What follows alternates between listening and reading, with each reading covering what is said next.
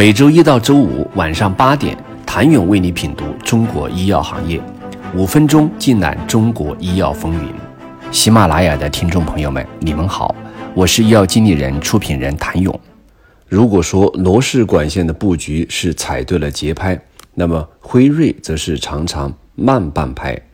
P D one、P D L one 火热时期，罗氏在二零一六年上市了全球首款 P D L one 产品。阿体利珠单抗迅速抢占膀胱癌市场。二零一七年，辉瑞才将其 PDL1 单抗药物推向市场，用于治疗局部晚期或转移性尿路上皮癌。二零一九年，罗氏 PDL1 单抗产品销售额仅二十亿美元，而辉瑞 PDL1 单抗产品销售额仅为一点一一亿美元。究其原因，主要是辉瑞产品获批较晚，适应症较少。二零一八年，辉瑞 PDL1 单抗产品在卵巢癌、胃癌、肺癌三大癌种方面三项三期临床接连失败。二零一九年，在胃癌方面再次失利。好在辉瑞抓住了疫情带来的机会，在新冠疫苗的研发中领先于其他公司。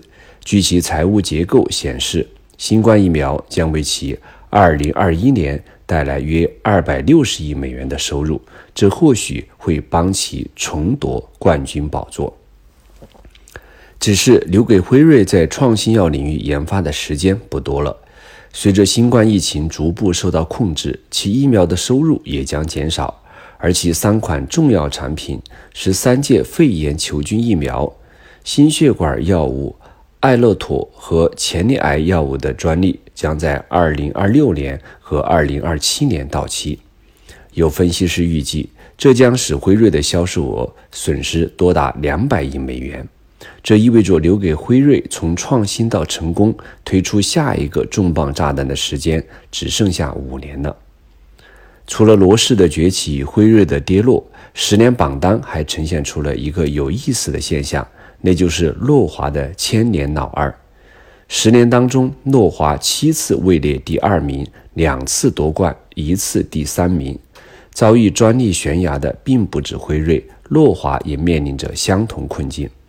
二零一五年，诺华明星产品格列卫专利到期，次年二月，其仿制药于美国上市，此后格列卫销量直线下降。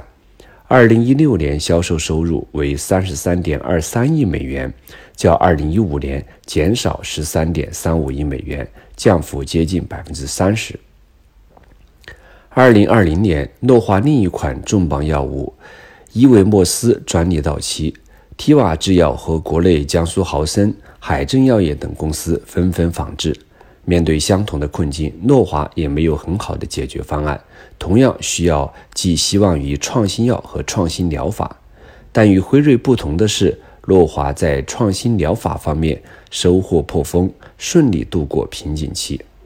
二零一七年，诺华推出全球首款 CAR-T 细胞药物，开启 CAR-T 细胞疗法元年。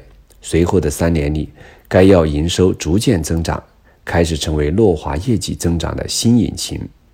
除了手握全球首款 CAR-T 药物之外，诺华还拥有全球最贵药物，针对脊髓性肌萎缩的基因疗法。二百一十二万美元的定价让其销售额的增长又多了一层保障。年报显示，诺华制药业务二零二零年销售收入增长百分之四，达二百四十三点零二亿美元。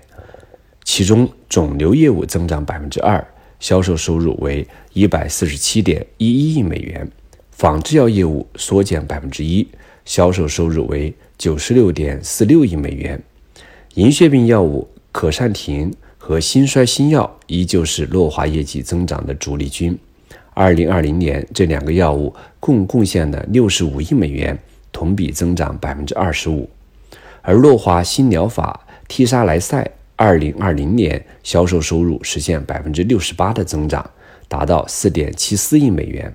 而诺华的基因疗法和治疗乳腺癌的阿波利布在二零二零年迎来了爆发，同比增长分别为百分之一百五十一和百分之一百七十六。目前，诺华也已将以上一系列突破性的重磅新产品视作业绩增长的主要推动力。在诺华的规划和布局中，这些创新疗法正逐步成长为销售主力军。有机构预测，诺华有望在2024年成为全球药企销售老大，而更为乐观的估计，诺华很可能会在2022年超越罗氏，成为全球第一。或许等到明年的全球制药五十强报告出来后，答案就可以揭晓。谢谢您的收听。想了解更多最新鲜的行业资讯、市场动态、政策分析，请扫描二维码或添加医药经理人微信公众号“医药经理人”——医药行业的新闻与资源中心。我是谭勇，周一见。